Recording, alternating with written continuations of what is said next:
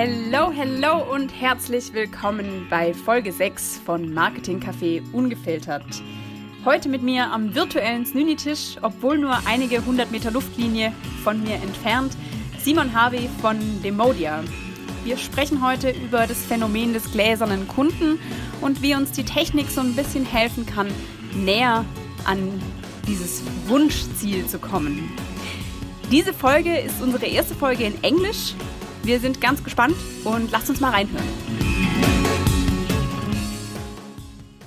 Okay, good morning and welcome to our Snoonie virtually today again. Um, Simon, we have known each other because you have uh, done a very good review for the marketing review St. Gallen that has helped us a lot in deciding how and which uh, articles to publish. Uh, so I'm very happy to meet you again at our Snoonie today, and I'd be happy if you could tell a little about yourself and your career. Yeah, nice to uh, to be here, Iris. Thank you very much. Um, good to sort of uh, catch up and uh, actually have a chance to have a coffee and a chat uh, for a change. Yeah, definitely. Um, so yeah, I'm Simon Harvey. I'm the uh, managing director of uh, Demodia. Uh, we're an online digital marketing consultancy based here in St Gallen, so just down the road from you, at the bottom of the hill here. Um, so yeah, we're working with um, companies across Europe, basically B2B organizations across Europe, helping them to um, define digital marketing strategies and programs, uh, particularly when it comes to automation of sales and marketing processes, basically. So a lot of work on that sort of side of things. Yeah, and uh, we decided to talk today about something that is very important to us marketers, and it is about the customer and how clear we can see the customer and how many information we have about the customer. So basically a 360 degree view of the customer. And of course, something that comes to my mind immediately is like, is that even possible? And how, what exactly does that mean? Yeah, it's interesting. I mean, uh, we're hearing more and more about this sort of customer 360 degree view, basically. And I think, um, you know, just to sort of explain a bit about that, um, I think the, the idea is really that organizations these days want to know everything about an individual or a customer really from the very first touch that they have. Uh, so the first time they meet them or hear about them basically, um, right the way through that sort of sales and marketing process up to the point that they're actually a customer and beyond. And I think that's really the key thing that organizations have realized is, you know, it's a lot more difficult to find a new customer um, and sell to a new customer, you know, it costs a lot more to do that than it does to keep an existing customer engaged and work with them um, on a mm-hmm. longer term basis. So if you've got that full view of how they came about being a customer in the first place, you know, you can optimize your sales and marketing process. But on the other side, if you've got the sort of the information about how they're ongoing uh, and how you're working with them as part of your engagement, then yeah, you can work out how to actually keep them engaged, keep them on board as a customer for a longer period of time, and then mirror that across through into um, other customers and other parts of the organization. So I think it's uh, it's really important these days. But how do you think uh, this is possible for a company? We have all these online offline touch points and then mm-hmm. we we have limited access in parts on data of customers due to privacy so how is it yep. at all possible to follow your customers through their journey actually I think technology has really come come in here, and you know, being on that digital side of things, you know, the more and more stuff and the more and more digital touch points that we're having really sort of help us to do that. Um, I mean, the starting point of this, I think, was CRM systems you know, probably 10 plus years ago, you know, where we moved out of putting things into access databases and personal um, sort of spreadsheets and address books and started moving that into a sort of a centralized customer information system. And then organizations sort of said, okay, well, you know, we'll move and we'll take on the support side of things and we'll have a ticketing system where we can actually handle the sort of the customer service side of bits. And then, you know, we've now seen a lot more over recent years, you know, the marketing side of stuff become much more digitalized. Mm-hmm. And um, you know, marketing automation platforms sitting in there in the middle, and ultimately, you know, we're getting these sort of uh, these sort of hybrid marketing platforms now. If you look at the likes of you know Salesforce, HubSpot, Adobe, even on the consumer side of things, they're creating these environments where you've got uh, a platform which is picking up through the website. You know, it's developing and delivering the website where you've got those initial touch points through to capturing the information and storing that into these sort of modern dynamic um, CRM platforms, through to the sales and marketing automation tools inside there that are ca- capturing this information, processing the information, and helping the sales teams to work out, you know, which people they should be engaging with and which not. And then on the final side of it, yeah, you've got your actual customer uh, service database where you can actually track and see well what's happening after the deal is closed. You know, are they interacting? Have they got problems with us? Uh, have, have they you know deployed different products and solutions in the organization? So yeah, you've got this sort of full picture, and I think really yeah, the, the digital side of this has has made it all possible. Really, yeah. Now we talk about yeah what companies benefit is in there and how they how they maybe can optimize their resources while yeah using these automated or at least a digital journey analysis, let's say. Mm-hmm. Um, but um, do you think the customer has has a benefit from that, or do you think they actually feel that something has changed in there? Um, I, I, think there are benefits for the customers. I think, you know, I mean, if I look at my own sort of situation here, I mean, you get so much junk mail coming through on a frequent basis, yeah. you know, so many different brochures and things, so much you know, junk mail in emails as well. And you know, the thing to me that this sort of really helps out with is targeting as much as anything. Companies can truly understand now what sort of people or organizations are most likely to be interested in their products or services inside there. So it's no more about having this great big marketing database or this purchasing these great big email lists and then sending out to you know 20 40 100,000 addresses just in the hope that you'll find that sort of you know one needle in the haystack basically.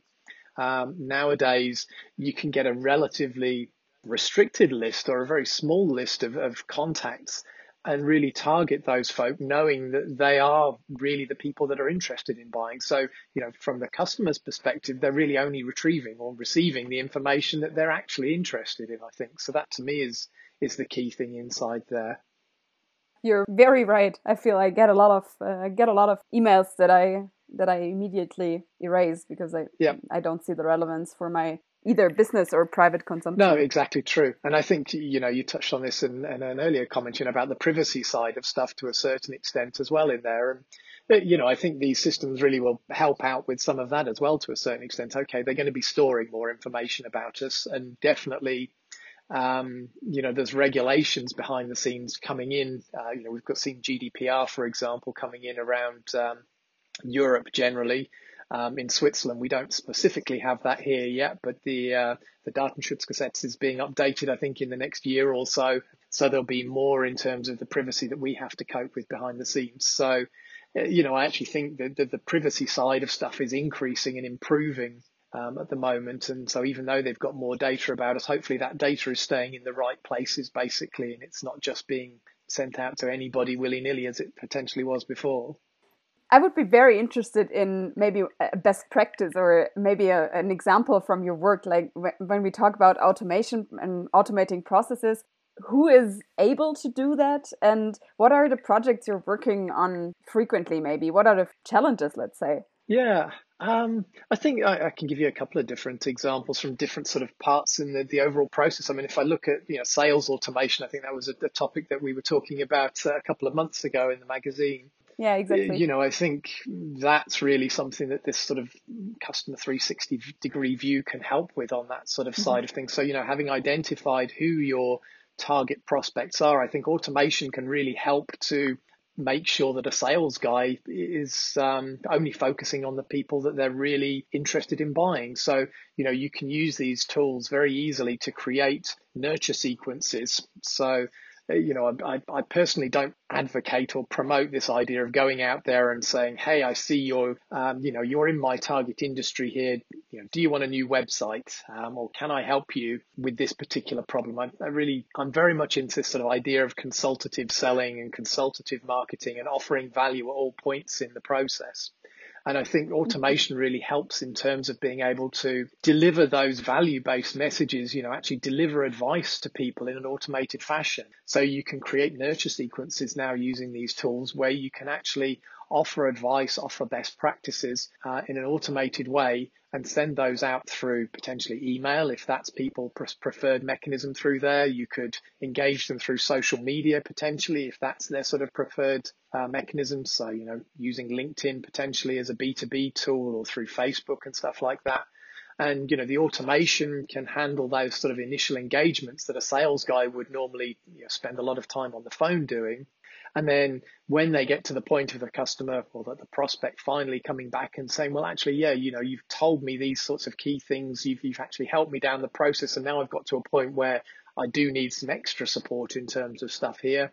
You know, they're reaching out and, you know, the deals closing are much easier. You've already got a warm lead basically in terms of stuff there and everybody is sort of happy on that side. So I think, you know, that's one example of using automation within the sort of the sales side of stuff. Yeah, I feel that the issue that you just mentioned for, of the marketing review, St. Gallen, um, I feel that I got a lot of feedback on the potential of sales automation, and I felt it was a huge potential. Many people were very interested in the topic. Many people handed in uh, papers about it. So I feel that it is on the practice side, but also on the science side, it is a topic of high relevance and yeah, and impact. Mm-hmm.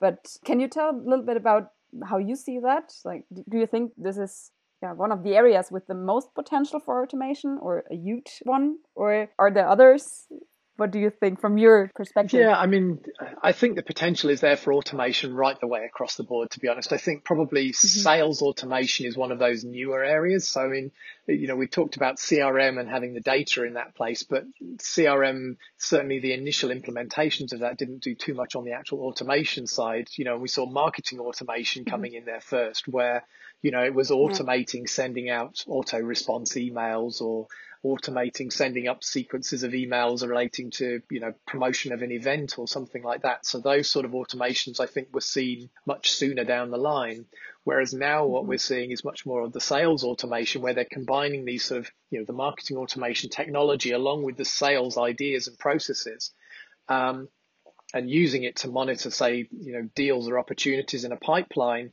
And if those deals are getting stuck, the automation can bump in behind the scenes and do a number of things. You know, the automation could flag it up to uh, a sales rep or something like that to say, you know, this mm-hmm. deal's been sat in your pipeline for six months and it looks like things are going mm-hmm. cold in there. Maybe you need to reach out directly.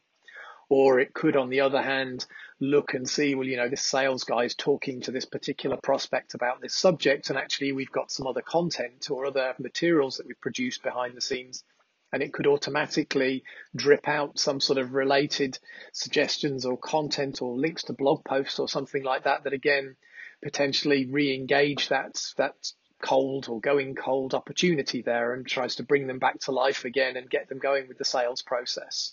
So um, I think there's a lot of things on that side that can really help. I mean, that's just the you know, more the direct sales automation side of stuff. You know, the other side of things is much more just about the management reporting side of those things. So, uh, you know, again, having all this information in one place, you know, management are better able to understand what the real pipeline is that they're delivering. They're able to get analytics out of there about which customers closed, um, where problems in their overall sales processes were, what sort of marketing materials and sales approaches worked best uh, which campaigns were most successful. So, you know, there's that whole analytics view behind this sort of 360 um, as well that we've not really sort of addressed inside here yet. I think it's, it's going to be massive or is already massive. Reading a little bit between the lines, it means that you think uh, the automation possibilities are an enabler for for sales personnel for sales mm-hmm. staff or what what is your yeah let's say like your philosophical um, view of this automation? Yeah, I think you're absolutely right. I, I, think automation is an enabler. I think deploying technology is not the solution to a problem, basically. You know, you've got to have good processes and the technology will support those processes and the technology will enable you to develop more advanced processes around there. But I think automation as a tool is not necessarily a solution to everything. Yeah, you've got to really understand how automation can help you and then you've got to adjust your business around those sorts of things inside there. So if you're able to do that, then I think automation, you know, it's almost a no-brainer to a certain extent because there's so much effort and time that you can save by automating rudimentary tasks that organizations don't even um, think about how much time and effort they're spending on those sorts of simple things. like as I say, just sort of follow up emails and uh, just regular contacts with companies and regular contacts with prospects and customers.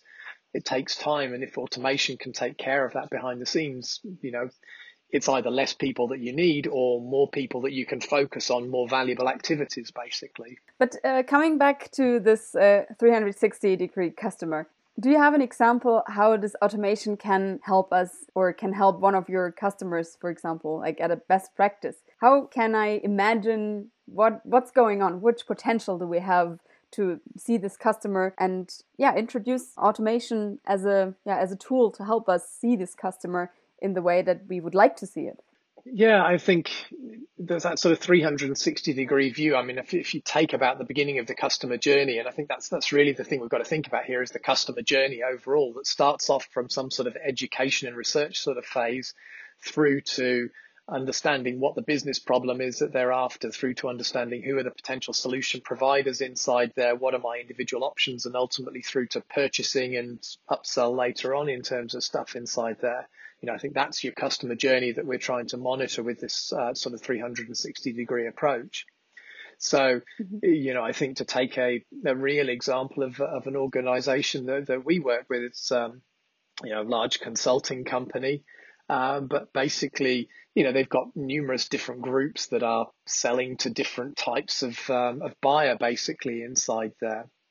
Um, and what they have is basically, you know, a website that's set up as most of us already do. You know, it's got a lot of information inside there and really they've sort of taken the approach of creating some great content marketing programs. So we'll, people can come in there, you know, read information, learn about the subject, you know, really just use their website, I suppose, as, as a, an academic educational portal, basically, to start off with.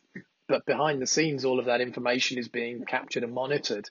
So when the engagement gets to a certain level and they start to engage with um, you know more in-depth content, I suppose, then the automation system behind the scenes is using lead scoring capabilities in here to actually say, well, this particular person now has um, engaged with a certain amount of content. So we've got an engagement and, you know, activity level that's of interest inside here. And through the information that they've submitted and the information maybe that we already know about their organization behind the scenes, we can say, well, this is actually a target organization and a target buyer within that particular organization. So it then flags that up to the sales team or the appropriate person based on the types of information that they've consumed. Um, so it means we've now got this straight through to the right salesperson, and the salesperson is able to deal with that. Again, the information that they've got in there can tell them, well, actually, you know, there's other people within your organization that are already using our services now. So they can start to close the loop. And when they're having that initial conversation with the customer or the prospect, they can say, you know, we're dealing with so and so in this department over here. We're already providing these sorts of things to them. You know, you guys have got this particular service already available to you. Did you know that? So actually, you know, you can just add on the back of something that you've already got here, or, you know, actually you're asking for something a little bit extra in terms of stuff here. So maybe we can, you know, upsell a slightly different service into you guys. But because you've already got that comfort that you're already a customer or that we've had some other engagements previously, you know, it really sort of helps out. So I think that's you know that's really where these sort of views come into there, and then you know the customers feel a lot more welcome. They feel like they're part of the sort of the the community, and it's not just all about a sales guy coming in and continually just trying to pitch something new to them all the time. Yeah, makes sense. I think the development we've seen over the past year, basically, is that people are using more online services, are taking all their information from online services. We just talked about before also that um, people stopped sending over letters because they don't know where to reach yeah. you. So mm-hmm. um, we get a lot less letters and a lot less paper um, and a lot more online engagements, online information seeking, online, yeah, online touch points, let's mm-hmm. say.